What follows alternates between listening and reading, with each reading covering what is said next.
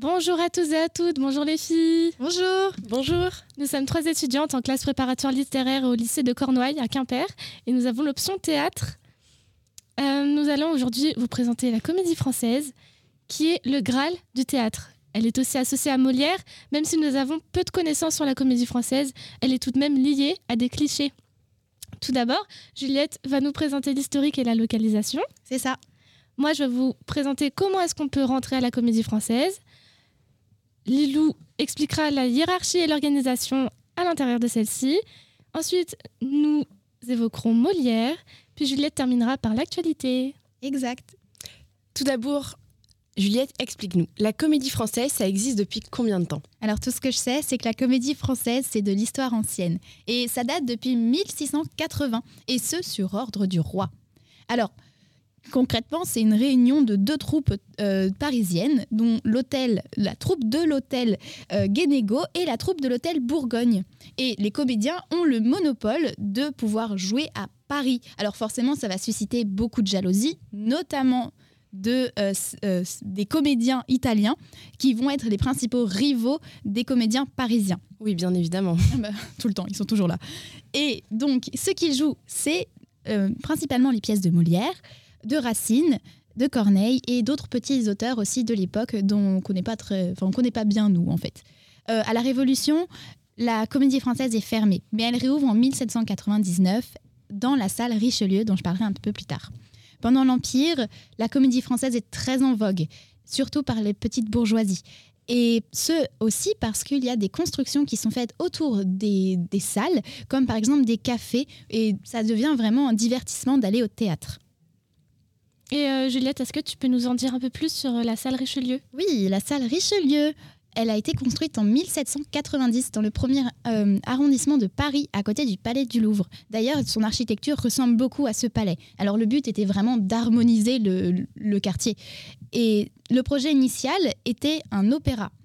Alors, Maintenant, la comédie française, avant, elle avait quand même d'autres salles. Et la salle Richelieu devient vraiment la salle officielle de la comédie française en 1799. Mais du coup, il n'y a que la salle Richelieu à la comédie française? Eh bien non, maintenant il y en a encore deux autres. Il y a le théâtre du Vieux Colombier qui se situe à Saint-Germain-des-Prés, qui compte à peu près 300 places, qui a été créé en 17, 1900, et qui a été racheté par l'État en 1986. Et le studio théâtre qui se situe dans le carrousel du, Louvre, qui est la septième salle inaugurée de la comédie française en 1996. Alors les programmes respectifs sont très différents. Donc on a parlé notamment du répertoire pour la salle Richelieu, qui compte maintenant 3000 œuvres, hein. donc on n'est pas non plus sur quelque chose de très répétitif. Dans le théâtre du Vieux Colombier, c'est quatre créations par an qui sont présentées, et le studio théâtre préfère quelque chose de beaucoup plus proche du public, donc des, des captations en direct ou alors des pièces qui sont plus pour les enfants. Merci Juliette pour ces petites précisions historiques. Mais Morgane, explique-nous comment fait-on pour rentrer à la comédie française? Alors tout d'abord, la comédie française, elle est composée de 60 élus et ils ont tous commencé en tant que pensionnaires. Euh, les personnes qui vont les désigner en tant que pensionnaires, elles, elles constituent un conseil de six directeurs généraux et de comédiens. Donc en fait, ils vont décider s'ils vont rester pensionnaires, devenir débarqués ou sociétaires. Mais ça, Lilou, c'est toi qui nous le diras plus tard. Avant d'entrer à la comédie française, on peut passer par plusieurs écoles. Par exemple, le Théâtre national populaire, l'École nationale de théâtre ou encore le Théâtre national de Strasbourg. Mais ça a l'air quand même super élitiste, non? Bah, ça, c'est un peu un cliché. Parce qu'en fait, la comédie française, elle est souvent désignée comme un moule. C'est-à-dire que ce serait un endroit fermé, inaccessible. Il y aurait un certain comédien type.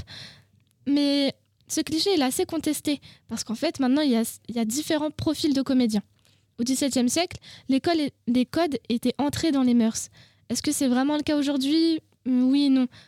En fait, les comédiens sont assez diversifiés, ils ne sont pas vraiment tous des clones. Certains individus sortent du lot, parce qu'en fait, ils ont un vécu différent, c'est-à-dire qu'ils ne viennent pas forcément des mêmes écoles. Mais donc, quelles sont les qualités d'un comédien? Euh, Eh bien... eh bien ça, c'est Eric Ruff qui nous le dit dans sa citation. Être rapide mais aussi lent et opiniâtre, intelligent mais aussi bête et rétif, léger mais aussi profond, cultivé mais aussi instinctif. La devise de la comédie française, c'est simul et singulis. Ça veut dire ensemble, mais chacun dans sa singularité. Cependant, il y a une certaine constance de jeu, car en fait, ils viennent un peu tous des mêmes écoles. Mais c'est bien beau tout ça. Mais moi, j'y comprends rien. Comment ça s'organise exactement? Non mais les filles, c'est très simple. Au final, la comédie française, elle est hiérarchisée. Il s'agit d'une troupe où il y a plusieurs statuts, qui sont tous aussi importants les uns que les autres, comme nous le dit Eric Gruff. Les anciens cultivent la transmission, les jeunes nous remettent en question, ils apportent beaucoup grâce à leur approche multidisciplinaire. Au total, dans la comédie française, on compte quatre statuts celui de pensionnaire. Donc c'est lorsqu'on arrive à la Comédie Française avec donc l'accord du conseil d'administration. À la suite, au bout d'un an dans la Comédie Française et de tout, euh, également avec euh, l'accord de ce conseil d'administration, on peut espérer devenir sociétaire. Par la suite, donc, le troisième statut est sociétaire honoraire. Celui-ci donc est l'un des plus prestigieux parce qu'il euh, apporte une reconnaissance auprès des pairs. Pour cela, donc, il faut avoir fait et travaillé pendant plus de 20 ans à la Comédie Française. Et il faut également euh, l'accord du conseil d'administration et de l'administrateur général. Et enfin, le quatrième statut est celui de doyen ou de doyenne. Il s'agit donc du sociétaire qui est là depuis le plus longtemps. Ce n'est donc pas forcément le plus âgé. Il peut d'ailleurs remplacer l'administrateur général lorsque celui-ci ne peut pas euh, travailler correctement euh, pour telle ou telle raison. Au final, la comédie française, elle a un dynamisme, une singularité et une richesse qui lui sont propres, à travers justement cette troupe qui regroupe des acteurs avec autant de nouveautés que d'ancienneté, et avec des répertoires, une esthétique et un rôle qui leur sont propres. Mais personnellement, j'ai toujours associé la comédie française à Molière, et pour l'instant, on n'en a toujours pas parlé. Alors qu'est-ce qu'il fait là-dedans finalement? Oui, c'est vrai, la comédie française, dont son deuxième nom est le théâtre de Molière, on pourrait penser que Molière donc est euh, l'instigateur. Et malheureusement, c'est totalement faux. En vrai, il n'a jamais connu cette comédie française. Il est mort en 1673, soit sept ans avant sa création. Aujourd'hui encore, d'ailleurs, on lui rend hommage à travers des citations, ce que nous allons faire d'ailleurs. C'est la passion des honnêtes gens, et qui vit sans tabac n'est pas digne de vivre. Il est si doux de vivre, on ne meurt qu'une fois, et c'est pour si longtemps. Voilà que votre raisonnement a le nez cassé. Mais alors pourquoi est-ce qu'on rend hommage à Molière alors qu'il n'a pas connu la comédie française? Eh bien, c'est très simple. En fait, il s'agit simplement de l'auteur qui a été le plus joué. En 340 ans, il y a eu plus de 177 spectacles de ses œuvres qui ont été interprétés sur la scène de la comédie française. Tout a commencé en 1682 avec Lagrange et Armand Béjart qui publient ses œuvres complètes. De là, donc, elles ont commencé à être interprétées sur la scène de la comédie française. Et en 2022, soit pour son 400e anniversaire, toute la programmation lui était consacrée. D'accord, on a parlé du passé, mais Juliette, est-ce que tu peux nous dire qu'est-ce qui se joue aujourd'hui? Oui, alors comme a dit Lilou, l'année dernière, c'était que du Molière. Et aujourd'hui, depuis le 25 février et ce jusqu'au 14 mai, vous pouvez aller voir une adaptation de Marcel Proust, Le côté des Guermantes. Euh, également, depuis le 16 mars et ce aussi jusqu'au 14 mai, vous pouvez voir, vous pouvez voir Angels in America de Tony Kusher. Et personnellement, nous, en tant que Let's Sup, spécialité théâtre, nous allons à la Comédie Française en début juin voir Médée d'Euripide. Alors une adaptation, euh, une mise en scène de Lisa Boa-Urbrecht. Nous avons très hâte. Très très hâte. Euh, chers éditeurs, si vous voulez approfondir vos connaissances, on vous conseille vivement de visiter le site de la Comédie Française et donc, donc, donc de consulter la boutique. Par exemple, aux, euh, des éditions ont été publiées pour les jeunes lecteurs avec des illustrations euh, sur le bourgeois gentilhomme, par exemple, de Molière, ou encore sur Cyrano de Bergerac. Si vous voulez en apprendre plus sur Molière, on vous conseille vivement sa, sa biographie pardon, rédigée par Georges Forestier, elle aussi disponible sur la boutique du site. Au revoir tout le monde, au revoir les filles. Au revoir. Merci.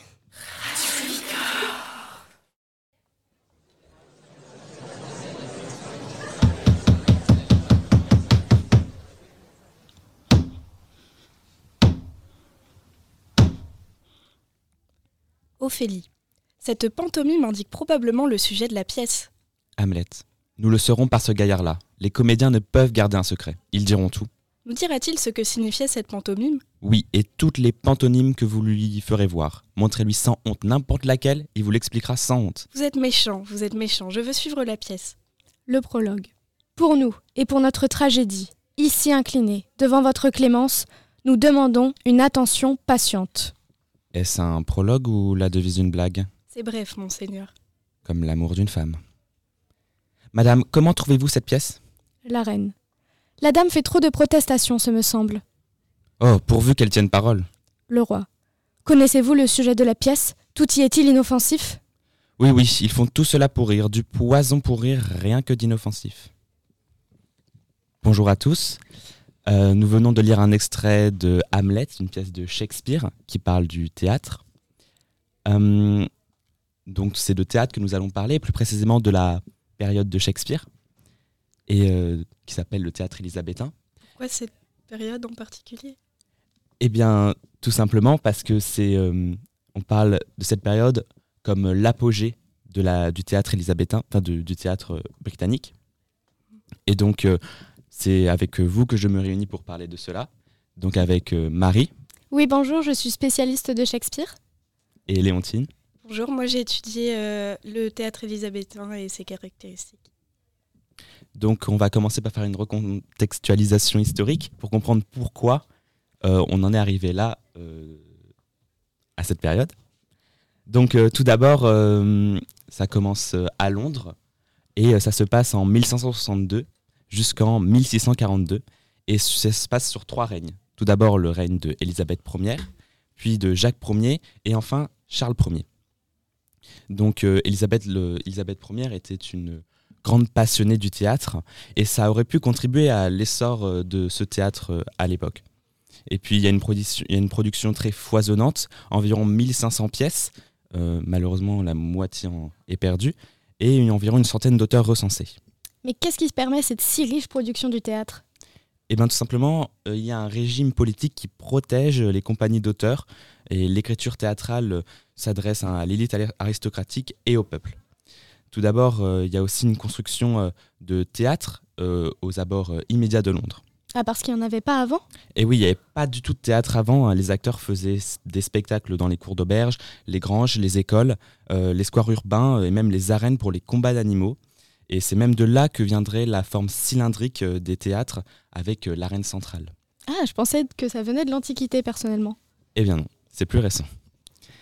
Et euh, par la suite, on, pour éviter en fait la prolifération d'un théâtre clandestin dans les arènes, les, les, auberges, tout ça, il y a une législation qui se met en place.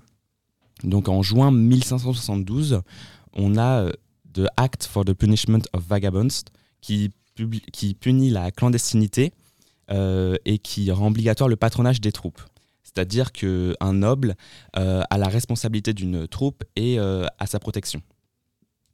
sans ça, les compagnies sont susceptibles de prison car les acteurs sont considérés comme vagabonds ou même filous. C'est plutôt original.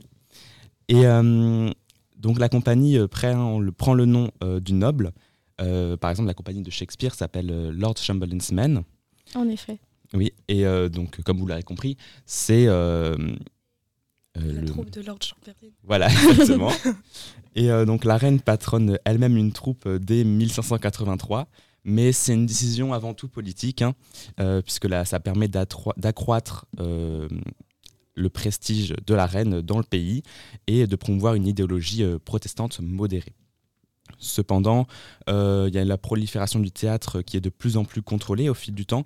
Par exemple, euh, Jacques Ier euh, restreint le patronage des troupes à seulement les membres de la famille royale. Donc ensuite, je pense qu'on pourrait voir un peu la moelle substantifique, pour citer Rabelais, de ce théâtre. Et donc Léontine pourrait peut-être nous faire un petit point dessus. oui, oui. Alors déjà, ce qu'on a le plus perdu aujourd'hui, c'est quand même les comédies.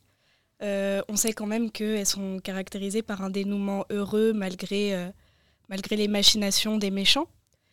Euh, c'est la face un peu optimiste du théâtre élisabétain. On a par exemple une pièce de Shakespeare qui s'appelle Tout est bien qui finit bien. Oui. Tout est dit dans le titre.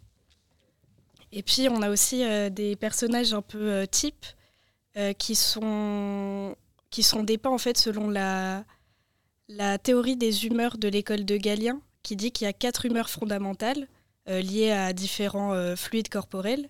On a euh, donc des personnages chaleureux, d'autres flegmatiques, d'autres violents et d'autres mélancoliques ou anxieux. Donc c'est très codifié en fait. Oui, voilà. Et puis ça permet aussi de mieux reconnaître, mieux reconnaître le rôle de chacun personnage dans une pièce. après, ce qu'on connaît mieux, c'est quand même la tragédie, qui est un peu le, le faire vrai de l'époque, Euh, on y retrouve une prédilection pour euh, la violence et le sang, en lien avec le contexte de l'époque, C'est c'est-à-dire euh, ouais, les conflits entre catholiques et protestants. On a des tragédies qui visent plutôt le peuple, ça va être les tragédies de caractère, où là les personnages sont constamment en lutte, ils se débattent contre un certain, un certain ordre. Et euh, le but, c'est vraiment de d'inspirer un sentiment de fierté parmi les gens de la même classe sociale. Et euh, pour l'élite, on va plutôt avoir des tragédies dites euh, bourgeoises ou exemplaires, euh, où là le but c'est plutôt de sermonner. C'est des leçons morales et elles sont écrites souvent par des gens qui ont un enseignement religieux assez strict. Voilà, après dans toutes ces tragédies, une thématique qu'on retrouve souvent, c'est celle de la vengeance, souvent euh, exigée par les morts. Euh, là, dans l'extrait d'Hamlet qu'on a lu au début, euh, en fait, dans, ce qui se passe dans Hamlet, c'est qu'il y a le père d'Hamlet qui, euh, qui lui dit qui l'a tué, qui revient d'entre les morts pour lui dire qui l'a tué, et euh, Hamlet cherchera à le venger. Voilà, donc Shakespeare, c'est euh, quand même l'exemple le mieux connu de ces thématiques du théâtre, mais je pense que Marie pourra mieux, mieux en parler que moi. C'est une très bonne transition. Est-ce que Marie, tu pourrais nous faire un petit point sur Shakespeare et sa vie? Oui, en effet. Donc, l'auteur qu'on retient le plus euh, de ce siècle et du, théâtre élisabétain, c'est bien Shakespeare. Donc, on surnomme aussi le barde. Euh, c'était un auteur très prolifique. Donc, à l'époque, c'était pas le plus connu, mais c'était euh, certainement un des plus riches. Il est très connu aujourd'hui parce que c'est l'auteur sur lequel on écrit le plus de livres. Tout d'abord d'un point de vue biographique, il est né en 1564 et mort en 1616 à Stratford-upon-Avon, donc dans le même petit village ce qui fait qu'il soit né et mort au même endroit, ça permet d'entretenir la controverse qui existe à son propos. Donc euh, il grandit dans une famille euh, assez euh, riche quand même, euh, et donc il a un accès à l'éducation. Il se marie très tôt puisqu'il a 18 ans. Et il y a une grande période de sa vie, donc de 10 ans, de 1582 à 1592, où il disparaît complètement. On n'a aucune information sur lui, on ne sait pas ce qu'il a fait. C'est très mystérieux. En effet. Et parce qu'il réapparaît en fait en 1594, où il fait partie de la troupe de Lord Chamberlain's Men. Et il est déjà euh, comédien, parce qu'il a commencé en tant que comédien, et il a déjà écrit aussi d'autres pièces. En 1599, il fait, il fait partie du Théâtre du Globe aussi. Ah oui, c'est un théâtre qu'on peut visiter même aujourd'hui, euh, après ce qui a été reconstruit, après sa, son incendie, on va dire. Et En euh, effet. c'est très intéressant. Oui. Et donc, je vous avais parlé qu'il y aurait une controverse à propos de Shakespeare. C'est en fait notamment au 19e siècle. Donc, c'est ceux qu'on appelle les anti-stratfordiens qui lui contestent la paternité de ces textes. Ils pensent qu'il ne les aurait pas écrits ou bien qu'il les aurait écrits en collaboration avec d'autres auteurs sans les citer. Et euh, même plus tard, il y a beaucoup de légendes et de mythes qui existent à propos de lui. On ne sait pas en fait s'il a vraiment existé. Et euh, il y a même certaines personnes qui diraient que c'est une femme. Au niveau de son style et de son écriture, en fait, euh, il y a des périodes de sa vie qui sont découpées en fonction des pièces. Donc, comme son style change, ça alimente la controverse à son propos. Et ses pièces les plus connues, même si vous les avez jamais lues, vous en avez forcément entendu parler. Donc, Hamlet, Roméo et Juliette, Macbeth, tout ça. Bien sûr. Et euh, il y a des thèmes récurrents qui reviennent, donc la transition politique, donc avec le contexte particulier de l'époque, mais c'est surtout, il parle du siècle précédent pour éviter les conflits avec euh, euh, le pouvoir actuel. Oui, on voit ça même dans les pièces historiques comme Henri III, Henri IV, tout ça. Euh, pour, pour reprendre les thèmes récurrents du théâtre élisabétain, il y a ceux de l'usurpation et de la fausse accusation, donc toujours sur un fond de violence. Et il y a aussi le thème de la résurrection. Donc là, c'est beaucoup en lien avec ses inspirations, donc qui viennent d'auteurs comme des auteurs antiques avec notamment Ovide et ses métamorphoses, mais aussi des auteurs contemporains. Ensuite, Shakespeare s'inspire beaucoup euh, de euh, la Bible, puisqu'il y a vraiment une omniprésence des références bibliques, mais aussi des références mythologiques, qu'elles soient grecques, latines ou celtiques. En fait, il est super lettré. En effet, et notamment, il invente quelque chose qui s'appelle le vers blanc. C'est un vers très particulier où il n'y a pas de rime, qui est spécialiste, euh, enfin qui est spécialisé en fait de son écriture. Et donc Shakespeare invente véritablement un style nouveau. Ok, bon, après avoir entendu tout ça, euh, est-ce que vous, pourrez, euh, vous pourriez nous, nous expliquer en quoi euh, le théâtre élisabétain et euh, Shakespeare ont-ils toujours une influence aujourd'hui? Bah, déjà, par rapport au théâtre élisabétain, il y a certains éléments euh, de l'époque qu'on a gardés aujourd'hui, notamment dans certains films ou séries, on va retrouver euh, ce qu'on appelle le, le comic relief. donc qui est en général un personnage qui est là juste pour faire rire. Et dans les tragédies de l'époque, il permettait de relâcher la tension nerveuse que, que donne la pièce, mais aussi de donner du travail aux acteurs comiques, comme les clowns, par exemple. Et puis, là où le théâtre élisabétain a surtout marqué notre époque euh, encore actuellement, c'est quand même historiquement, où euh, il y a une production tellement importante que ça reste une référence en matière de théâtre, bah, surtout euh, Shakespeare. En effet, il, a, une influence très prenante, même par exemple dans le langage. On dit la langue de Shakespeare comme pour nous on dit la langue de Molière. Il a inventé beaucoup de mots qui sont restés dans la langue anglaise, ainsi que des expressions qui sont devenues communes. Il a aussi une forte influence sur le cinéma et les comédies euh, musicales, avec par exemple Le Roi Lion, qui serait inspiré de Hamlet, et euh, West Side Story, qui serait euh, inspiré de Roméo et Juliette. Enfin, c'est une source d'inspiration intéressable pour les auteurs romantiques tels que Keats, Dickens et Melville. Ok, ben merci beaucoup. Merci, chers auditeurs, de nous avoir écoutés. et je propose qu'on se dise au revoir sur une dernière, une dernière pièce de Shakespeare, la fin de Roméo et Juliette, qui est très théâtrale. Capulet. Oh mon frère Montaigu, donne-moi ta main, ce sera le douaire de ma fille, je ne peux rien te demander de plus. Montaigu. Et moi je puis te donner davantage, car je ferai élever sa statue en or pur, et tant que Vérone sera connue sous ce nom, nulle statue n'approchera du prix de celle de la tendre et fidèle Juliette. Roméo, aussi riche que son épouse, reposera près d'elle, chétives expiations de nos inimitiés. Le prince. L'aurore de ce jour apporte avec elle une sombre paix, et de douleur le soleil cache son visage. Sortez de, ce lieu et allez vous entretenir de ces tristes aventures. Quelques-uns auront leur pardon, quelques-uns aussi seront punis, car il n'y eut jamais une histoire plus douloureuse que celle de Juliette et de son Roméo.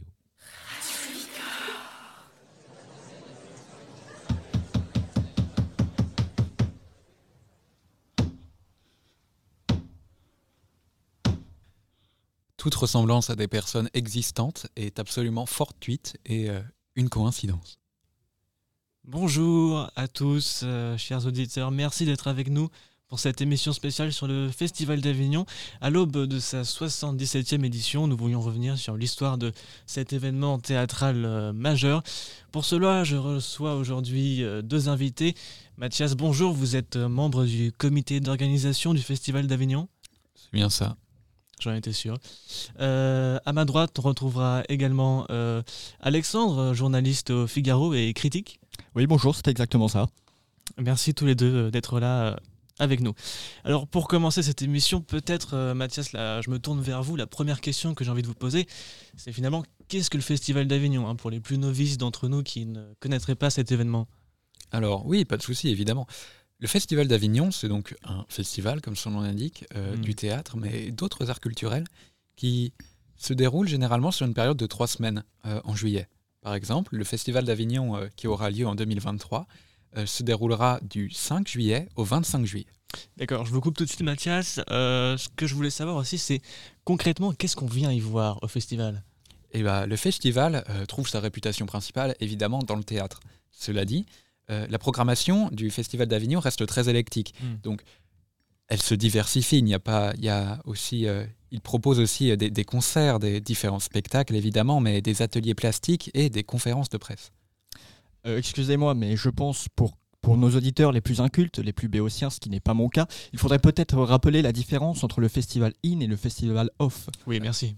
Oui, exactement. Donc c'est une petite particularité du festival d'Avignon, donc qui se en fait, qui se, qui se sépare en, deux parties principales. Donc, il y a le festival IN, qui est donc la tête d'affiche, qui est la programmation du directeur.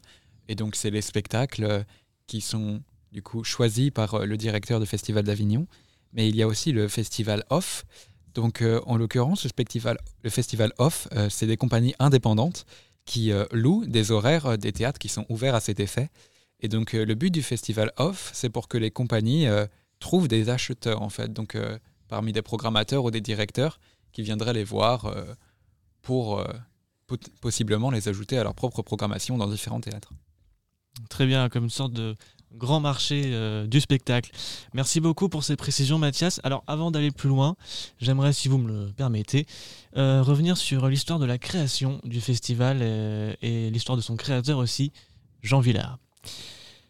Tout commence en 1947, euh, lorsque le poète René Char et le marchand d'art Christian Zervos, lors de la préparation d'une exposition d'art contemporain dans la chapelle du Palais des Papes, demandent à un certain Jean Villard d'y présenter sa mise en scène de la pièce Meurtre dans la cathédrale de T.S. Eliot. Alors Jean Villard, il est né euh, à 7 en 1912. En 1932, il est monté sur Paris pour suivre des études de lettres, et c'est là qu'il est tombé amoureux du théâtre euh, lorsqu'un ami l'a emmené à une répétition du Richard III de Shakespeare au théâtre de l'Atelier à Montreuil. Il y travaillera pendant 4 ans et s'y formera au métier de la scène. En 1942, il crée sa propre compagnie, la Compagnie des Sept, avec laquelle il obtient plusieurs succès, et notamment avec sa pièce Meurtre dans la cathédrale qu'on lui propose de jouer. Et donc, attendez, si je me souviens bien, et ça m'étonnerait que je me souvienne mal, Mhm. euh, il a accepté de jouer cette pièce, Jean Villard. Euh, eh bien, non, justement, il n'accepte pas. Désolé pour euh, votre culture. Non, en vérité, il refuse, légèrement intimidé par la cour d'honneur du chapelle, de, de la chapelle du Palais des Papes. Mais il va faire une autre proposition, celle de, pendant une semaine en été en Avignon, présenter trois pièces en création. C'est euh, ainsi que du 4 au 10 septembre 1947 aura lieu la première semaine d'art en Avignon, qui deviendra euh, petit à petit le Festival d'Avignon. Alors jusqu'en 1963, le festival restera euh, celui de Jean Villard, celui-ci devenu directeur du Théâtre national de Chaillot, rebaptisé Théâtre national populaire, présente au Festival d'Avignon la plupart de ses créations dans ce théâtre. Mais justement en 1963, il quitte le TNP et se consacre à ouvrir davantage le festival en élargissant par exemple sa durée d'une semaine à trois mois et en invitant euh, d'autres mises en scène et également d'autres arts. Par exemple, en 1966, euh, c'est la danse qui entrera à Avignon avec le ballet du XXe siècle de Maurice Béjart. L'année suivante, en 1967, c'est le cinéma avec une projection du film La Chinoise de Jean-Luc Godard et en 1968 euh, du film Baiser volé de François Truffaut. Mais euh, dites-moi, Simon, 1968, c'est quand même un climat de révolte, de révolution. La France est mise à feu et à sang. Mais tout à fait, merci beaucoup de rebondir sur ça, puisqu'effectivement l'édition du Festival d'Avignon de 1968 fut assez chaotique. À cause de la grève des comédiens, il n'y avait aucun spectacle français présenté au festival, à part ceux euh, de la compagnie de danse de Maurice Béjart. Euh, Villard, pour essayer d'entamer un dialogue avec les étudiants contestataires, va transformer les traditionnelles rencontres du festival en assises. Mais on lui reproche cette décision, on lui reproche notamment euh, de récupérer la contestation au service de la politique culturelle gaulienne. La situation éclate lorsque le préfet du Gard décide de censurer une pièce de théâtre et que Jean Villard refuse que le Living Theatre de Julian Beck, qui était l'invité d'honneur de cette édition, euh, joue dans la rue gratuitement. C'est une proposition que Villard a euh, refusée tout simplement.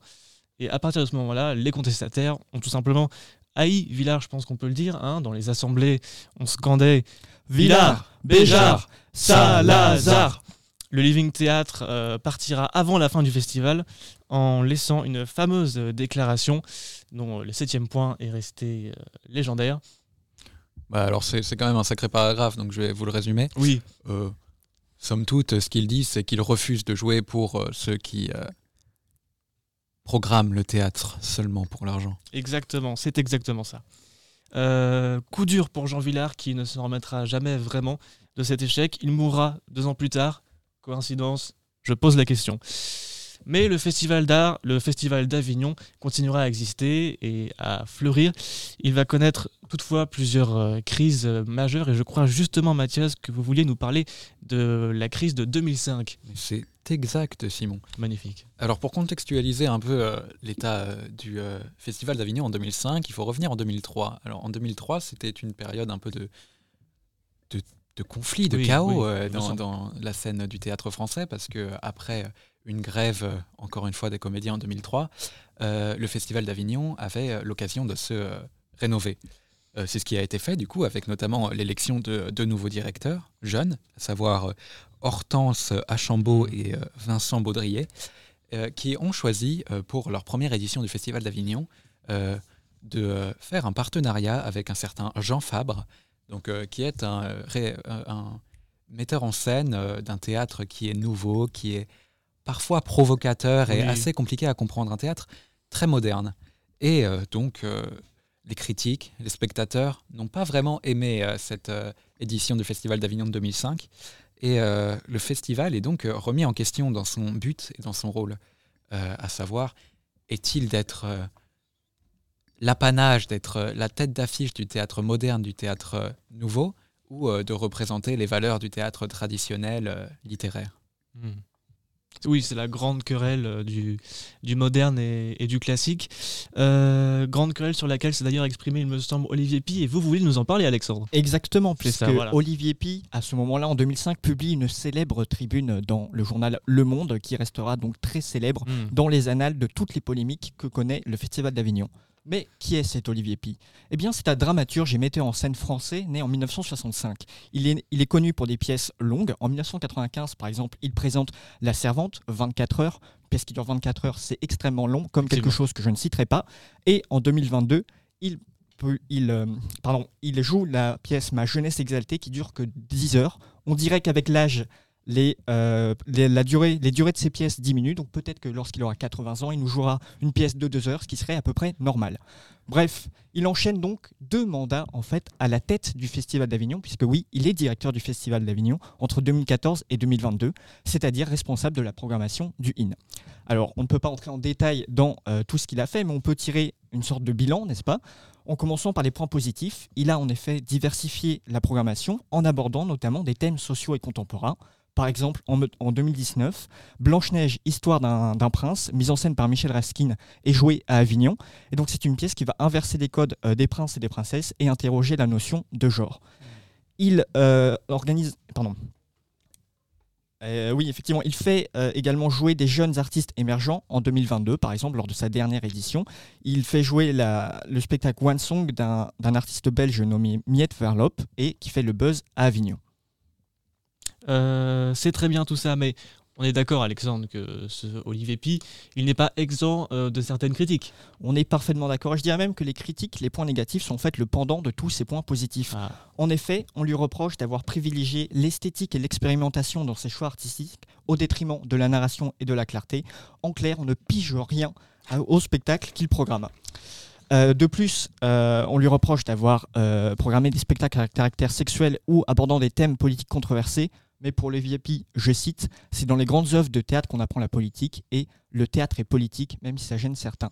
Et en effet, ça gêne certains, puisque je vous ai amené ici un petit échantillon des commentaires euh, qu'on peut trouver sur mon très beau journal Le Figaro, Ah qui oui. sont pour moi des euh, commentaires parfaitement objectifs et nuancés. Je vous laisse les lire.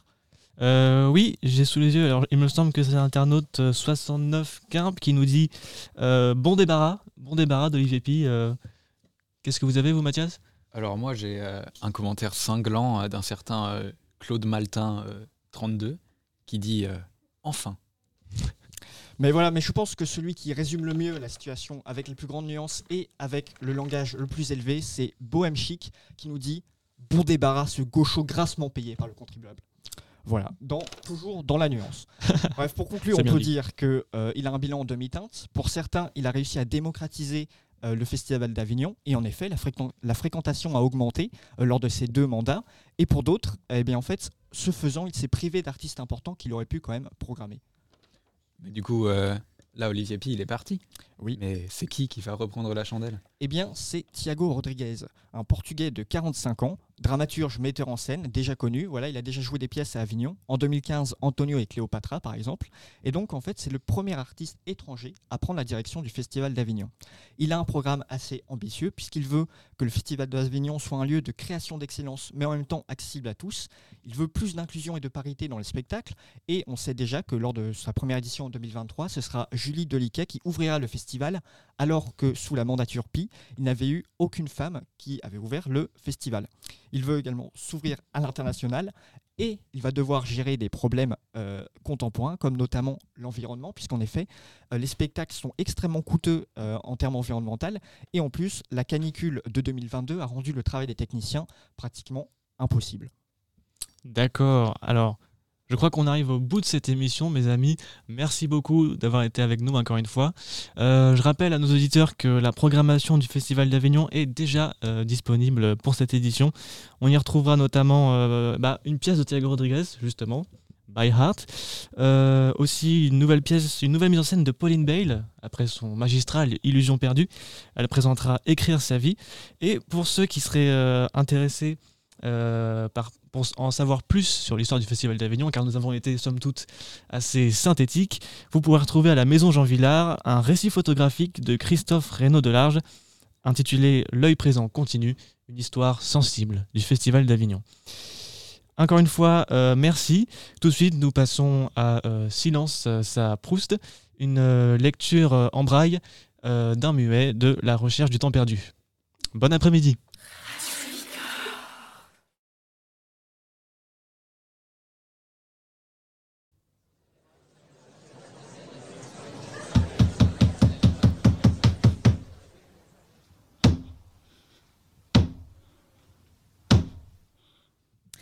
Bonjour à toutes et à tous. Aujourd'hui, nous nous retrouvons dans la chronique Le théâtre romain. Je suis Thaïs, votre chroniqueuse préférée. Lorsque je vous dis Plaute, Sénèque, Terence, je pense que ça vous dit quelque chose. Mais lorsque je vous dis Ludi, Agatha, Dominus Greius, je pense que ça ne vous dit rien, car ce sont des mots spécifiques au théâtre romain. Mais alors, qu'est-ce que le théâtre romain antique? Pour cela, j'ai fait appel à deux spécialistes. Margot, Bonjour Thaïs. qui est la spécialiste du théâtre romain, et Brigitte, Bonjour.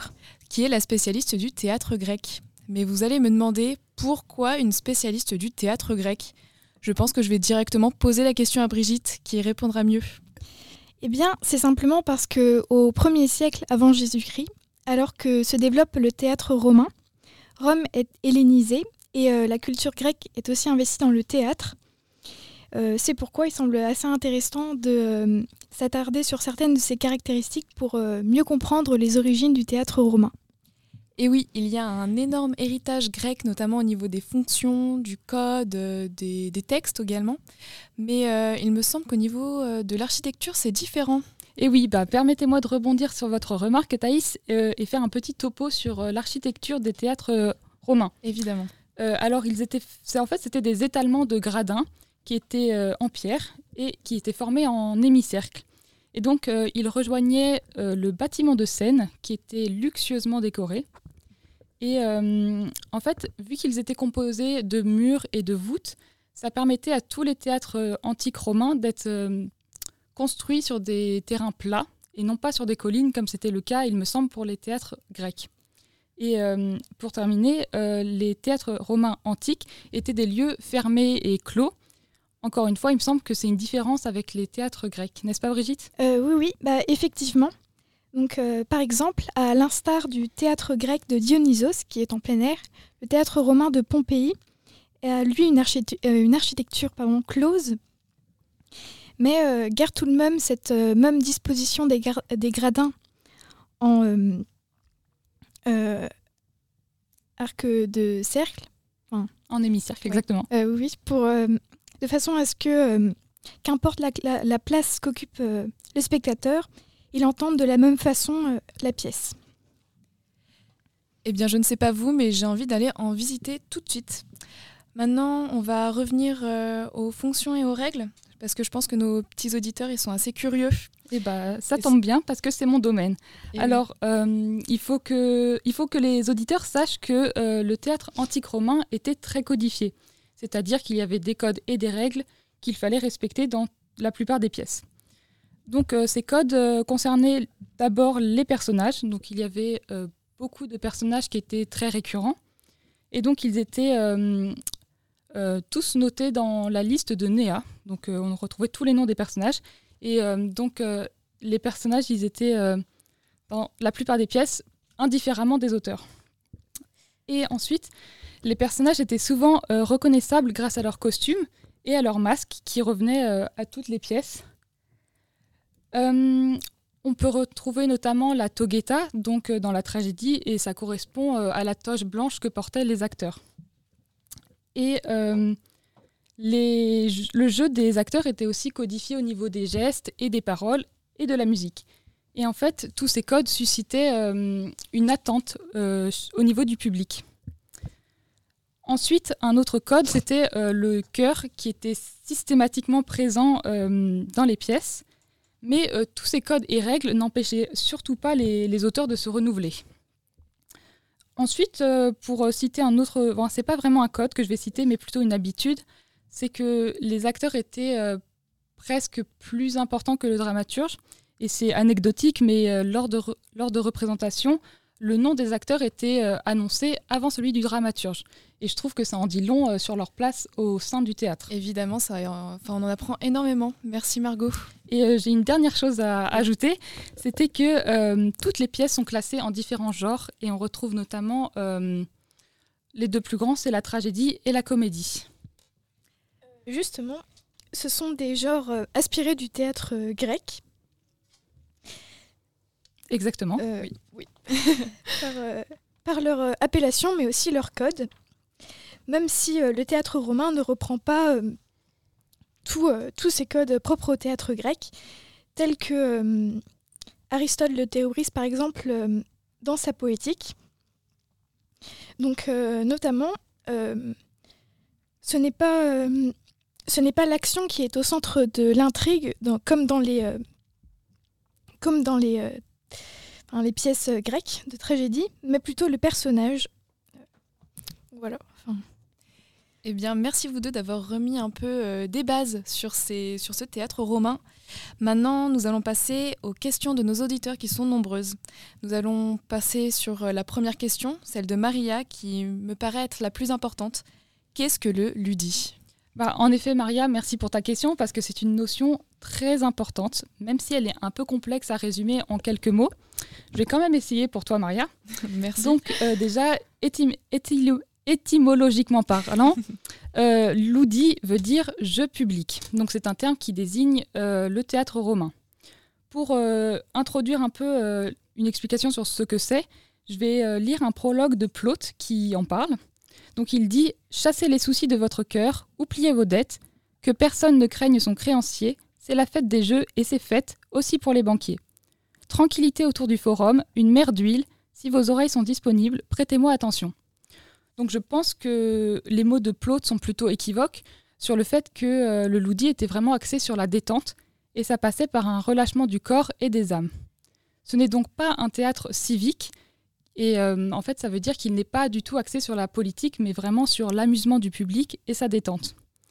Il y avait cependant une fonction euh, religieuse euh, à ce loudi, et en fait, il était utilisé pour établir la concorde avec les dieux, et donc ça devenait parfois un rituel d'expiation que l'on appelle piaculum, et ça permettait hum, d'entamer un retour vers l'ordre lors de situations difficiles comme lors d'une épidémie de peste no- notamment. Euh, justement, cette euh, fonction religieuse est aussi euh, inspirée du théâtre grec, qui donc, à l'origine, se manifestait par des concours de chant au culte des différentes Dionysies, par exemple. Eh bien, merci d'avoir éclairé Maria et sans doute bon nombre de nos auditeurs. Maintenant, nous avons Hugo qui nous pose plusieurs questions. La première, c'est comment les textes ont-ils été conservés? Alors Hugo, malheureusement, euh, très peu de textes ont été conservés, mm, bien que jusqu'au 1er siècle euh, avant Jésus-Christ, il y avait une grosse production de textes, mais il nous en reste que quelques fragments. Rassure-toi Hugo, je vais quand même te citer quelques auteurs dont il nous reste beaucoup de pièces. Et au niveau euh, tragédie, je vais citer notamment Sénèque, dont, dont il nous reste huit tragédies. Euh, vu qu'il nous reste autant de textes de lui, euh, on a long- longtemps pensé que euh, c'était l'auteur le plus important de son époque, mais ça reste à nuancer parce qu'il il est important et influent, mais il y avait d'autres auteurs tout aussi réputés. Mais en fait, il, nous reste moins de textes aujourd'hui, donc on ne les connaît pas trop. Et au niveau comédie, je peux citer Plaute, par exemple, où il nous reste aussi de nombreux textes. Eh oui. Eh bien, merci, mais ce n'est pas fini au niveau des questions d'Hugo. Vu que c'est un petit curieux, il y a une deuxième question. Euh, comment se passe la traduction des textes euh, de grec en latin? Eh bien, euh, si les poètes latins consignent leur traduction des textes grecs à l'écrit, ces mêmes textes sont ensuite destinés à être oralisés par les comédiens. D'accord, eh bien merci beaucoup Brigitte de nous avoir expliqué. Maintenant nous allons passer à une des questions les plus importantes je pense, c'est celle de Romain qui prépare ses vacances. et euh, qui a vraiment besoin de recommandations pour voyager tout en se cultivant. Eh bah, euh, moi, je te propose, Romain, d'aller euh, soit à Lillebonne, soit à Carthage pour visiter des théâtres. Ou bien, si euh, je peux ajouter un dernier conseil de visite, c'est le théâtre antique d'Orange qui est mythique. Après, je garde en tête que ces visites sont payantes. Donc, pour euh, les budgets un peu plus serrés, je conseille d'aller euh, à Soissons. C'est une belle ville au Et nord oui, de la très, France. Très belle ville. Et en fait, dans les rues de Soissons, on peut euh, tomber sur une maquette du théâtre romain antique qui a été créée grâce à un budget participatif de la ville. Et donc, Il me semble qu'elle est très détaillée et qu'elle est très intéressante. en effet, et euh, en- on peut voir tous les éléments architecturaux. Donc, ça permet, euh, lors d'une balade à Soissons, de se cultiver. Et euh, ce qui est important, c'est que c'est accessible à tous. Et euh, enfin, pour euh, les plus fêtards de nos auditeurs, je conseille aussi le festival Nuit de Fourvière au Grand Théâtre Romain. Ça permet d'écouter de la musique tout en étant dans un lieu culturel et historique. J'y suis allée et c'est très sympathique. Maintenant, je vous remercie de nous avoir écoutés, mais avant de vous quitter, je vais vous faire quelques recommandations au niveau des podcasts. Si vous avez 5 minutes, n'hésitez pas à aller sur euh, Apple Podcast avec Sur les traces de l'histoire, et c'est l'épisode sur le théâtre antique de Lyon. Un autre, pod- un autre podcast de 5 minutes, c'est le podcast sur RFI, ses empreintes européennes en France, le théâtre antique d'Arles, vestige de l'Empire romain.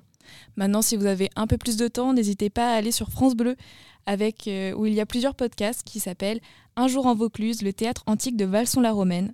Et si vous voulez juste vous cultiver sur le théâtre en général, n'hésitez pas à aller sur France Culture avec Théâtre et compagnie. Je remercie Florence Dupont et Pierre Le Tessier pour leur livre euh, Théâtre romain qui nous a beaucoup servi. Je vous remercie pour votre écoute. Au revoir.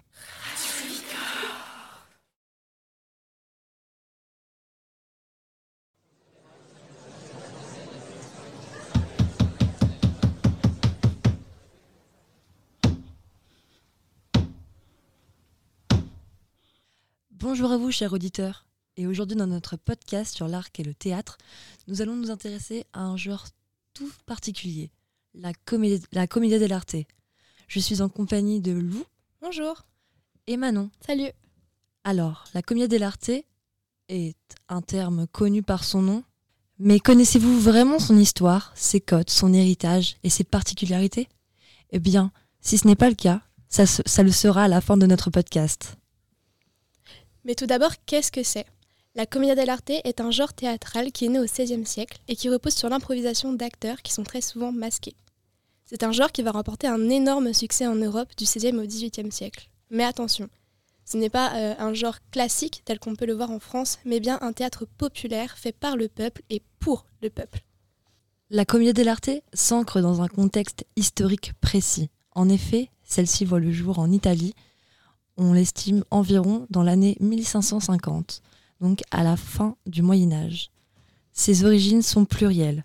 La plus ancienne remonterait aux farces athélanes, originaires de la ville d'Athéla au IIe siècle. Sa deuxième origine serait les blagues types du Moyen Âge, et la Commedia dell'arte ferait donc son apparition avec la première comédie, celle de Angelo Beocolro, qu'on nomme également Russante. Cette comédie est constituée co- de comédiens, de ménestrels, d'acrobates, et on y retrouve de la musique, des danses. C'est un réel divertissement populaire, tout comme l'est la Commedia dell'arte. L'apogée de, euh, de ce genre théâtral a lieu au XVIe siècle. Et cela se voit notamment par sa diffusion à l'échelle européenne, et en particulier en 1576 avec son arrivée en France, sous la demande de Henri III. Pouvez-vous nous en dire plus, Lou? Et oui, parce que la France est un des seuls pays dans lesquels les comédiens italiens se sont installés durablement. Euh, leur apparition remonte au troisième quart du XVIe siècle, comme tu l'as dit Morgane, avec des troupes itinérantes qui effectuaient des passages à Paris ou en province. Mais attention, les euh, troupes qui arrivaient à Paris n'étaient pas n'importe lesquelles. Il s'agissait des meilleures troupes euh, d'Italie et des plus célèbres, invitées par le roi pour venir se représenter. Mais alors Lou, qu'est-ce que ce bouleversement des repères change pour les comédiens européens? Ça va changer beaucoup de choses, notamment parce que euh, les comédiens italiens vont complètement briser le quatrième mur avec de véritables interactions avec le public, des échanges, de l'improvisation, comme tu nous le diras plus tard. Euh, on avait une véritable invention, donc euh, par exemple le personnage d'Arlequin, qui va être inventé euh, par euh, Tristano Mortinelli, on va avoir plein d'ouvrages italiens qui vont être imprimés quand les Italiens vont venir du coup à Paris, ce qui, va favoriser un véritable échange culturel et au point où le théâtre italien va constituer jusqu'en 1697 à peu près une des principales attractions parisiennes en offrant des spectacles de plus en plus adaptés au public grâce notamment à ses codes si personnels et si propres à la Commedia dell'arte. Alors, euh, la caractéristique principale de cette, comédia, Commedia dell'arte, c'est qu'elle repose sur l'improvisation. Alors, l'improvisation des acteurs qui vont en fait se servir de mimique et d'acrobatie pour jouer euh, des personnages précis qu'on va appeler des types. Je vais vous donner quelques exemples de ces personnages. Alors, un des plus connus, euh, c'est Harlequin, qui est un serviteur rusé à l'esprit vif. On peut le reconnaître sur le plateau grâce à son costume fait de, de plein de couleurs vives, en fait, de, de bout de tissu rapiécé, qui euh, signifie son extrême pauvreté, et également grâce à son masque euh, qui possède une petite bosse sur le front. Cette bosse, elle peut être interprétée de deux manières. Soit euh, par le fait que c'est une verrue en fait causée par la saleté, ce qui rappelle donc son origine d'extrême pauvreté, sa place de serviteur. Ou alors, ça peut être interprété comme sa corne de diable qui aurait été coupée et qui laisserait une goutte de sang sur son front. Il y a un deuxième personnage qui est un serviteur, qui est Polichinelle. Alors lui, on peut le reconnaître sur le plateau grâce à sa bosse sur le dos. C'est un personnage très paresseux euh, qui arrive à réfléchir de temps en temps, mais simplement pour essayer d'en faire le moins possible en fait. Et euh, sinon, aux autres extrêmes, on a Pantalon qui est un riche avare euh, marchand vénitien, au fort caractère, qui essaye incessamment de séduire les jeunes filles. Et finalement, certains acteurs jouent en paire, par exemple les amoureux qui s'aiment mais qui sont encore sous le joug de leurs parents, et sans lesquels finalement il n'y aurait pas d'histoire, pas d'intrigue.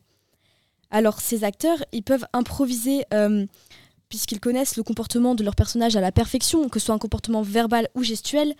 Et euh, ce qui va leur permettre cette improvisation, c'est un canevas. Mais Manon, c'est quoi un canevas? Un canevas, c'est un script des entrées et sorties euh, des acteurs, ainsi que des péripéties de la pièce. Et donc, c'est la seule chose qui va être fixée avant que la pièce soit jouée, euh, interprétée devant le public. Et il peut y avoir un canevas pour jusqu'à 10 représentations qui vont être en fait chacune différentes grâce à cette improvisation. Ainsi donc, euh, la Commedia dell'arte est une réelle évolution dans le théâtre, une réelle rupture.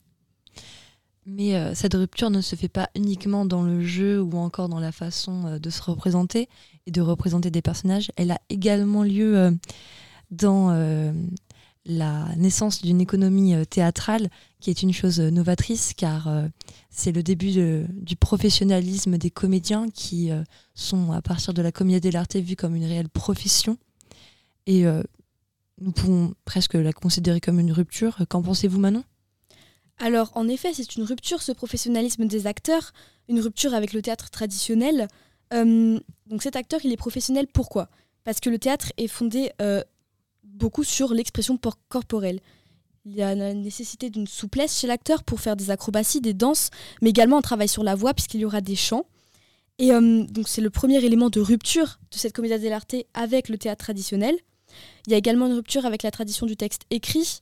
Euh, Aristote va affirmer dans sa thèse que le texte domine sur la représentation. Ici, c'est un pied de nez de la Commedia dell'arte à cette thèse. Et euh, finalement, le dernier élément de rupture, c'est que les actrices jouent enfin les rôles féminins. Les femmes sont incluses dans le théâtre, elles peuvent jouer les rôles de leur propre sexe finalement. Et pourtant, malgré ça, on va assister à un véritable déclin de la Commedia dell'arte. Euh, puisque à partir de 1640, et ce qui au départ est une bonne idée, les comédiens vont commencer à rester plusieurs années d'affilée, voire à s'installer en France. Or, depuis qu'ils s'installent, euh, les comédiens ne dépendent plus du roi, comme c'était le cas avant, mais simplement du public. Il faut donc qu'ils s'adaptent au public et qu'ils lui plaisent. Or, euh, ce n'est plus vraiment possible puisqu'il n'y a plus de retour au pays, entre guillemets, ils ne rentrent plus chez eux, ils n'ont plus d'échanges culturels et doivent faire avec ce qu'il leur reste en fait. on va avoir une perte de la transmission et une perte du partage. Pourrais-tu euh, nous donner un exemple euh, de ce déclin? Eh bien oui, et le meilleur exemple, je pense, c'est simplement l'expulsion de la comédie italienne euh, en 1697 à cause de supposées moqueries pardon, sur Madame de Maintenon, qui était quand même la favorite du roi. Et à cause de ça, ils vont être expulsés pendant pratiquement 20 ans et ne seront réintroduits au théâtre qu'en 1616, en 1716. Pardon. Or, pour s'adapter, le théâtre italien va devoir complètement changer. Euh, on va avoir des textes écrits. Or, comme Manon l'a dit, ce n'était absolument pas le cas avant. Les euh, représentations vont être faites en français, alors qu'avant, c'était tout était en italien. Euh, donc, on va avoir une dénaturisation. le théâtre italien va être complètement dénaturé et va devenir presque une parodie de ce qu'il était avant. Et c'est d'ailleurs ce que va faire le théâtre italien. Le théâtre italien va se mettre aux parodies de tragédies. Ils vont par exemple parodier l'Oedipe de Voltaire en faisant un Oedipe travesti. Et pourtant, malgré ça, malgré des, créations de plus en plus novatrices, bah, le théâtre va survivre autant que possible, euh, mais va devoir prendre sa retraite en 1779. Euh, et au point qu'en 1793, le nom de théâtre italien va être complètement supprimé et remplacé par euh, l'Opéra comique national. Et aujourd'hui, il nous en reste très peu de traces de, ce de cette commedia dell'arte, si ce n'est quelques expressions qu'on utilise aujourd'hui encore, par exemple le secret de Polichinelle. mais si je peux me permettre, qu'est-ce qu'un secret de Polichinelle? Eh bien Morgane, un secret de polichinelle, c'est euh, si par exemple je te dis quelque chose que je considère comme euh, personnel et secret, et que toi tu ne le considères pas comme tel et que tu vas le raconter à tout le monde. Eh bien c'est ce que fait ce personnage de Polichinelle dans la Commedia dell'arte, qui est un personnage très bavard et qui raconte absolument tout à tout le monde euh, sans souci de discrétion ou de secret. C'est ce qui va donner en italien le, vous excuserez mon accent un peu bancal, segleto di Pulcinella, et qui donnera justement après en français à force ce secret de Polichinelle. Alors, hormis cette expression que vient de nous présenter Lou, il y a d'autres rappels de la Commedia dell'arte aujourd'hui, euh, comme le mois de, Molière à Versailles en juin 2023. Euh, mais pourquoi nous parles-tu de Molière et euh, qu'est-ce que ce mois de Molière? Alors, je vous parle de Molière parce qu'il a été fortement inspiré par la Commedia dell'arte. Peut, on peut donc le considérer comme une figure en fait de cette Commedia dell'arte, avec certaines nuances tout de même.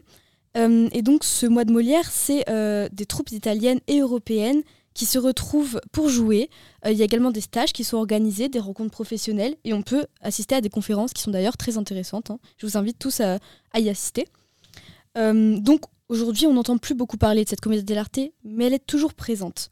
Et peut-être que Molière nous permet de faire perdurer euh, ce théâtre qui est peu connu, puisque c'est un personnage quand même qu'on étudie au collège, au lycée, ou même en, bah, en études théâtrales, en prépa, comme nous en avons l'éducation. Euh, je vais conclure l'émission sur ce point. Merci beaucoup de nous avoir écoutés et surtout n'hésitez pas à acheter euh, des places dans le théâtre de votre ville si une pièce de Commedia dell'arte s'y déroule.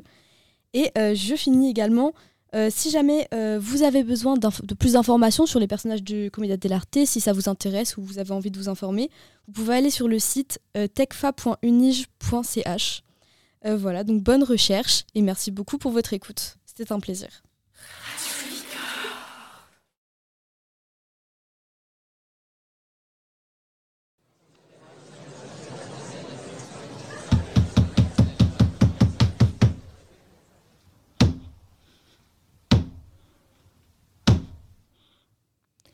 Bonjour chères auditrices et chers auditeurs. Euh, on se retrouve aujourd'hui dans l'émission euh, Théâtre au coin du feu, une émission qui parle de culture et euh, plus spécifiquement du théâtre. Alors aujourd'hui, on se retrouve pour discuter d'Ariane Mouchkine et de son Théâtre du Soleil, accompagnée de deux invités. Alors Marguerite, je vous laisse vous présenter. Bonjour, donc je suis Marguerite Floch, étudiante en master art du spectacle et donc j'ai choisi euh, pour ma thèse de travailler sur euh, le théâtre du soleil et je suis très heureuse d'être euh, ici aujourd'hui avec vous pour en parler. bien, merci à vous d'être ici. Céline, pouvez-vous vous présenter également Bonjour, bonjour. Bon, moi c'est Céline Contreau. et donc je suis critique de théâtre et grande spectatrice de théâtre également.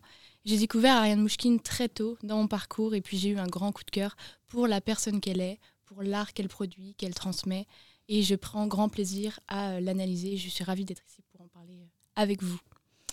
Eh bien, il est vrai que Ariane Mouchkine est une euh, metteuse en scène très célèbre. elle est née en 1939, elle a déjà donc 84 ans et elle est toujours active. elle a commencé ses études à Oxford et c'est là qu'elle a commencé sa première troupe de théâtre en 59. Puis quelques années plus tard, elle a fondé donc le Théâtre du Soleil. C'est une femme très engagée avec un esprit communautaire Marguerite, est-ce que vous pourriez nous en dire plus? Oui, donc c'est vrai que Ariane Mouchkine est une femme, euh, vous l'avez dit, très engagée, elle a un fort tempérament. Euh, elle a participé euh, à de nombreuses manifestations sociales, culturelles, environnementales. elle a fait par exemple aussi la, la, grève de la faim contre la guerre en Bosnie. et elle a également soutenu, vivement soutenu, Ségolène Royal dans sa campagne présidentielle contre Nicolas Sarkozy. C'est vrai, c'est vrai. Et puis ça, ça s'explique peut-être par le fait que Ariane Mouchkine, elle a grandi dans un environnement propice. Elle a, son père était réalisateur, c'était Alexandre Mouchkine, le fameux. et puis, donc, ça lui a permis rapidement, sûrement, un accès à la culture et une prise de conscience peut-être de, des conditions de l'univers qu'est la culture, le théâtre. à tel point que dès 20 ans, elle dit vouloir, je cite, changer le monde. Et euh, c'est ce qu'elle a réussi à faire euh, finalement. Elle a en tout cas changé euh, le monde du théâtre en créant le Théâtre du Soleil, un endroit mythique. Pouvez-vous nous en dire plus sur son histoire, Marguerite? Oui, donc la, compagnie du Théâtre du Soleil a été fondée en 1964 par Ariane Nouchkine, mais aussi donc par Philippe Léotard et Georges Lavaudan. Euh, et donc, euh, à cette époque, en 1964, euh, la troupe n'avait pas de lieu fixe pour faire ses représentations. donc, ces spectacles avaient lieu dans des, parcs, des places publiques. L'objectif étant de créer un théâtre populaire, donc accessible à tous. et puis, donc, finalement, en 1970, la, la, troupe a pu s'installer dans une maison permanente, la cartoucherie de Vincennes, qui est euh, un ancien euh, dépôt de munitions. Euh, qui donc a été transformé en un espace de théâtre permettant donc de, créer des pièces, de répéter les spectacles et bien sûr de les présenter. En effet, et en plus, ce théâtre-là, elle choisit volontairement de l'excentrer de Paris euh, pour euh, ne pas attirer la population parisienne qu'on a l'habitude de voir, qui est ben, stéréotypée, aisée, et donc éviter un certain élitisme qu'on a, selon elle, trop longtemps vu euh, au théâtre.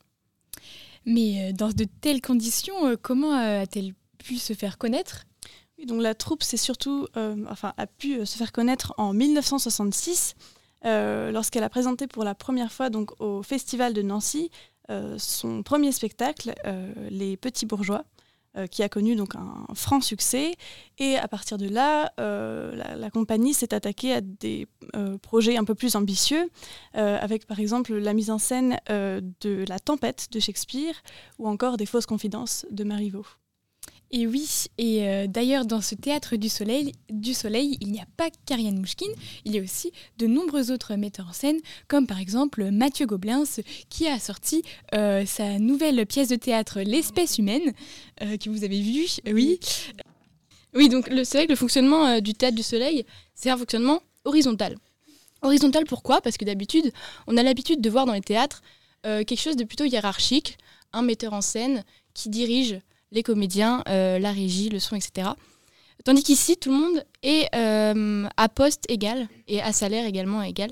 Euh, si bien qu'on peut se balader dans le théâtre et voir quelqu'un aussi bien faire la cuisine que mettre en scène, que travailler à la, à la régie. Oui, parce que moi, donc, euh, j'ai pu assister à de nombreuses représentations euh, à la cartoucherie. Mhm. Et euh, donc, on peut manger sur place, on peut boire sur place. Parfois, on a même accès à. on a des couvertures à disposition. Et ce qui est assez génial, c'est que on peut se retrouver à manger juste à côté du comédien de la pièce qu'on est venu voir. En effet, et d'ailleurs, euh, quand j'y suis allée euh, voir la dernière pièce d'Ariane Mouchkine, euh, j'ai été directement accueillie par Ariane Mouchkine elle-même. C'est elle qui m'a déchiré l'étiquette. Je trouve ça vraiment super. En effet, en fait, le mot qui prône à la cartoucherie de Vincennes, c'est l'égalité. C'est très communautaire et tout le monde est à égalité, même le public, comme vous l'avez expérimenté. C'est également un théâtre qui est solidaire, j'ai envie de vous dire, puisque Ariane Mouchkine a, accueilli en, 1996 des, des sans-papiers. Euh, et puis régulièrement des migrants également à qui elle propose euh, des, des, emplois. Euh, en effet, elle ne se limite absolument pas aux frontières, elle accepte vraiment toutes les cultures et cet aspect interculturel, on peut le retrouver dans le théâtre d'Ariane Mouchkine. Est-ce que Céline, vous pourriez nous parler de ses inspirations d'ailleurs? Oui, oui, bien sûr. Alors en effet, Ariane Mouchkine, elle a beaucoup travaillé, pardon, voyagé, notamment en Orient. Euh, elle s'est inspirée euh, de ce, théâtre-là, de cet art, euh, d'une manière plus générale. au Japon, par exemple, l'art japonais qui s'appelle le kabuki, elle a adopté cette danse, théâtre, musique. C'est un mélange de plein d'arts. et la musique est particulière chez Mouchkine. Et, et d'ailleurs, depuis 1979, c'est Jean-Jacques Lemaître qui compose la musique de tous les spectacles du Théâtre du Soleil. En effet, en effet. Et, euh, et, pour continuer, oui, donc sur ces inspirations, il y a également le théâtre indien euh, qui a inspiré le théâtre d'Ariane Mouchkine, c'est le Kathakali, euh, qui s'appuie sur une dimension plus spectaculaire et en même temps très codifiée, notamment par ses costumes et son maquillage. Oui, et d'ailleurs, les, les costumes du théâtre du soleil sont particuliers puisqu'ils sont très élaborés, ils sont euh, riches en détails et leur conception est assez euh, inhabituelle euh, puisqu'il n'y a pas vraiment de maquette qui est faite, mais euh, ce sont les comédiens qui, euh, qui cherchent leurs personnages au fil des répétitions. Oui, c'est vrai. Et juste pour donner peut-être une idée aux, auditeurs de euh, à quoi ressemblent les costumes, c'est des costumes traditionnels, très colorés, très imposants, euh, de couleur rouge, jaune, vert souvent, euh, avec des masques de temps en temps également. Et puis euh, la, la scénographie aussi est très importante. Euh, les, les décors sont, comme les costumes, euh, également très détaillés, ils sont complexes. Et donc les spectacles, ils sont visuellement assez saisissants, puisque donc, parfois les décors recréent des environnements entiers, euh, donc, euh, tels que des villes, des, des bateaux, des paysages. Euh, et à cela s'ajoute également donc, la, la musique. Euh, et ainsi que la danse. Donc, euh, le théâtre du soleil nous offre vraiment une expérience euh, théâtrale immersive et multisensorielle. Et en effet, effectivement, les pièces donc, sont inspirées par l'oriental, mais aussi par ses engagements politiques. Ariane Mouchkine, on peut le voir, un, très bel, un très bel exemple dans la chambre indienne, où euh, on peut voir des danses euh, ancestrales indiennes, donc le terukutu, euh, des danseurs euh, euh, indiens ont, euh, permis euh, aux comédiens d'apprendre cette danse ancestrale. Et euh, donc euh, cette danse euh, va être mélangée avec euh, la problématique des attentats de 2015. Euh, et donc euh, tout ça euh, fait euh, des pièces de d'Ariane Mouchkine des spectacles uniques en leur genre. En effet, en effet, c'est très politique, c'est vrai. En fait, toutes les pièces d'Ariane Mouchkine, elles ont un lien commun, elles ont un point commun, c'est qu'elles questionnent euh, sur l'humain, sur les relations humaines et plus généralement, euh, par extension, sur le climat géopolitique euh, actuel en France et dans le monde. Oui, et d'ailleurs, Ariane Nouchkine euh, a fait de Tartuffe une pièce euh, extrêmement politique, euh, puisque le personnage principal n'est plus un dévot, mais un intégriste islamique. Et donc, elle s'est servie donc, de cette pièce pour dénoncer le fanatisme religieux. Donc, elle l'a vraiment réactualisé en l'associant à un sujet d'actualité, et ce qui lui a permis aussi donc d'ouvrir le théâtre du soleil au monde. En effet, eh bien, c'est bientôt la fin de notre émission. Euh, avant de conclure, j'aimerais euh, vous citer euh, un commentaire d'Ariane Mouch- d'Ariane Mouchkine sur les publics qu'elle reçoit. Elle dit, donc, et je cite, On oublie que le public, ce ne sont pas des consommateurs, les spectateurs paient, mais normalement, ils ne devraient pas payer. Nous travaillons avec l'argent de leurs impôts. Ils devraient venir comme on va à une célébration, un lever de soleil, une éclipse. Ils viennent vivre un moment chez nous et chez eux. Parfois, les artistes oublient cette dimension. Un jour, une dame, me voyant à la cartoucherie, a dit à sa petite fille Tu vois cette dame, c'est la gardienne de ce lieu. Elle avait trouvé exactement la vraie définition de ma fonction. Les artistes sont les gardiens de, lieu- de lieux publics qui appartiennent au public. Le spectateur doit donc s'y sentir bien, accueilli, désiré. Euh, sur ces paroles euh, qui représentent euh, parfaitement ce qu'on vient de dire, j'aimerais clore l'émission en vous incitant, chers auditeurs, à aller sur le, site internet du Théâtre du Soleil, qui se nomme théâtredusoleil.fr, et à, euh, pourquoi pas, aller regarder la dernière pièce d'Ariane Mouchkine euh, qui euh, s'appelle L'île d'or, où Ariane Mouchkine nous offre, avec audace, vitalité et générosité, un voyage vers une île japonaise dont l'histoire fait écho au monde d'aujourd'hui. Merci beaucoup. Merci à vous.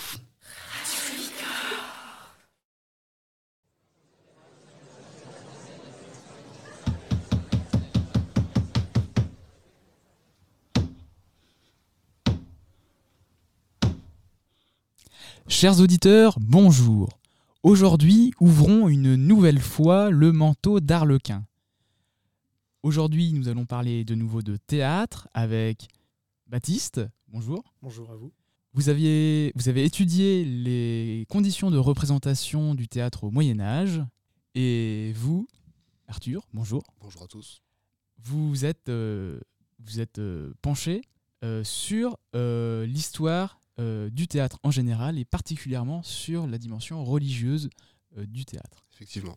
Venez avant et à grands pas, gardez que vous ressembliez pas au vilain qui va à l'offrande, que vous veut ou que vous demande votre Seigneur, il est bien fier.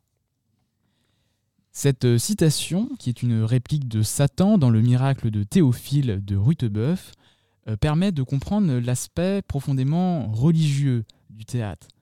On a peu de sources entre les 6e et 10e siècles, mais cette dimension religieuse est fondamentale.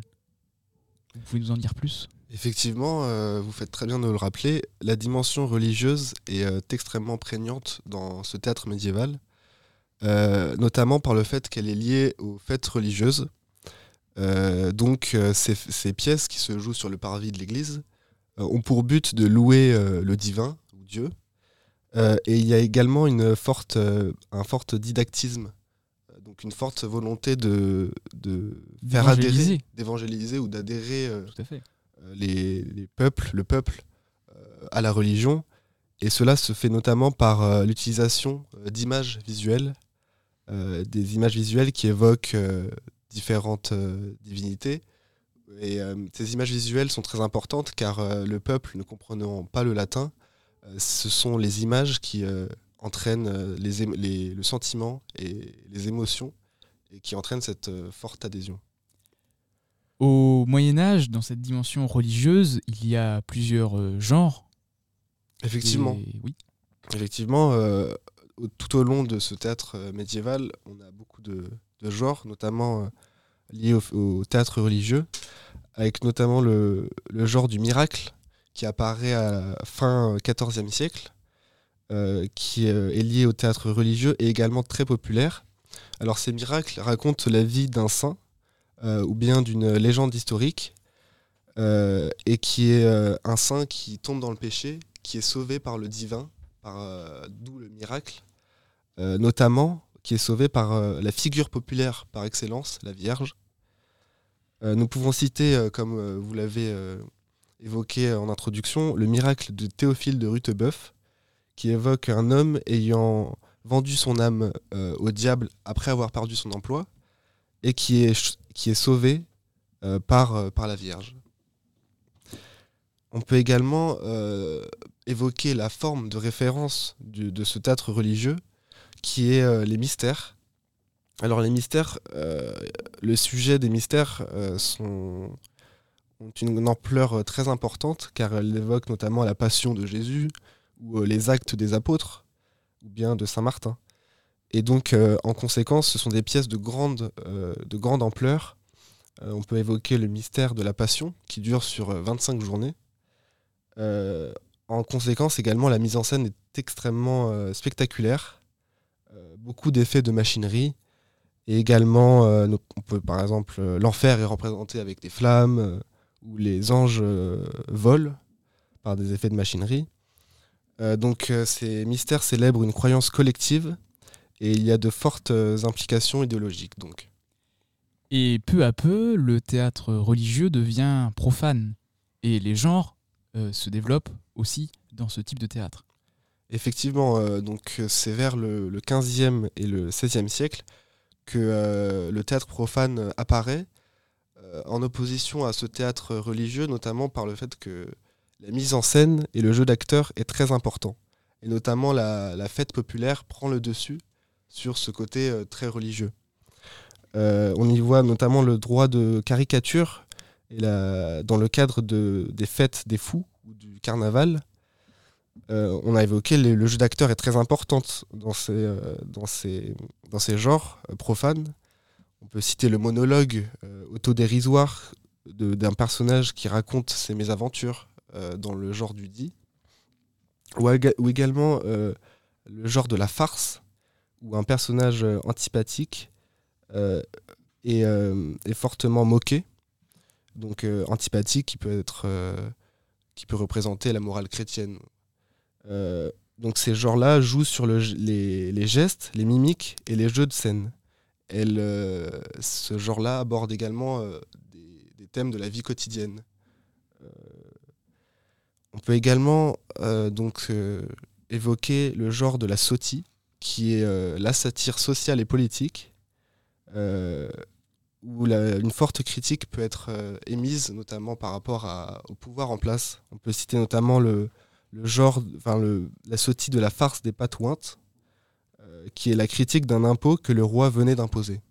Je m'adresse à vous, Baptiste, maintenant, pour parler des conditions de représentation euh, du théâtre au Moyen Âge. Alors oui, en ce qui concerne les conditions de, représenta- de représentation Brewen, euh, je vais faire un peu comme mon collègue euh, Arthur l'a fait, c'est-à-dire que pour chaque point que je vais aborder, c'est-à-dire tout d'abord les lieux, ensuite euh, le statut des acteurs, puis la présence ou non des costumes, je vais, di- je vais diviser euh, ces points en deux parties. Donc tout d'abord le théâtre religieux et ensuite le théâtre profane, puisque il représentait en fait euh, les deux, euh, les deux aspects euh, prépondérants du théâtre durant le Moyen Âge. En ce qui concerne tout d'abord les lieux, en ce qui concerne plus précisément le théâtre religieux, on voit dans un premier temps que ce théâtre est plutôt fermé sur lui-même, puisqu'il se déroule finalement au cœur des églises, plus précisément dans la partie du nef ou même euh, du chœur. Euh, puis on voit une évolution progressive euh, au XIIe siècle notamment, où il s'ouvre un peu plus symboliquement au monde médiéval en se produisant sur le parvis des églises. En ce qui concerne de l'autre côté le théâtre profane, celui-ci se déroule puisque étant opposé à la religion dans les sottis, puisque faisant la caricature euh, finalement de la société, donc par là même de la religion, il se déroule sur des grandes places, euh, notamment lors, euh, comme l'a dit Arthur, lors des carnavals et de la fête des fous. Mais il y a des points communs finalement entre ces deux types de lieux. Tout d'abord, il se déroule en extérieur, sur des estrades, donc il surplombe quelque part le public. Ensuite, euh, il n'y a pas ou peu de décor. Vous imaginez bien que s'il se déroule sur une estrade, si euh, il y a le- les- des, des spectateurs finalement tout autour, euh, si on met un arrière-plan, un décor, une partie des spectateurs ne pourra pas voir. Ensuite, bah, je reviens à vous, Brewen. Parlons du statut des acteurs. Sont-ils intermittents du spectacle? Très bonne question. Non. En ce qui concerne le théâtre religieux, les, acteurs ne sont pas intermittents, euh, puisque ce sont des hommes d'église, Brewen. Ce sont des ecclésiastiques, donc euh, des clercs ou des prêtres, qui euh, interprètent des morceaux de textes sacrés, donc en latin, donc non pas en langue vernaculaire, c'est-à-dire la langue populaire que parlaient les gens de l'époque, mais peu à peu, justement, on voit une popularisation de ce théâtre avec des passages, justement, en langue vernaculaire. Et il y a une grande évolution qu'il faut noter, c'est en 1165, avec le jeu d'Adam, où toute la pièce est dite en langue euh, vernaculaire. Et on a même euh, deux décors différents, donc ce qui entraîne un nombre plus grand d'actions. Mais il y a un autre aspect de ce théâtre religieux qu'il faut noter, c'est qu'aucune femme ne jouait, puisque euh, la morale chrétienne ne, ne le laissait pas apparaître. Parlons costume maintenant. On imagine souvent le Moyen Âge comme une époque sombre euh, où règne la pauvreté. Est-ce que au niveau des costumes, cela se ressent ou est-ce qu'il y a une volonté de euh, recherche euh, dans les costumes? Alors, en ce qui concerne le théâtre religieux, d'abord, vous imaginez bien que les, hommes d'église, les, clé- les ecclésiastiques, ne pouvaient pas porter de tenues trop affriolantes.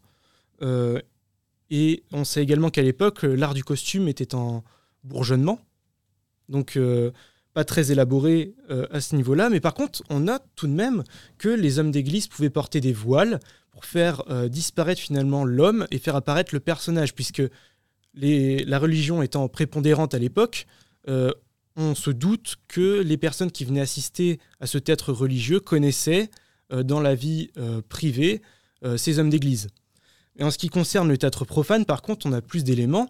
Euh, on sait que euh, les acteurs pouvaient porter des masques, notamment dans les sottis, donc caricature de la société, comme l'a dit Arthur. Euh, mais on note également des costumes plus affriolants et particuliers et spécifiques pour les jongleurs, une notion qui, à l'époque, regroupait différents types d'artistes, tels que des danseurs, des musiciens ou encore des acrobates. On a bien compris donc le, côté fondamentalement religieux du théâtre qui est par la suite euh, devenu euh, du théâtre profane avec un déplacement du lieu de représentation du parvis des églises vers les places euh, publiques.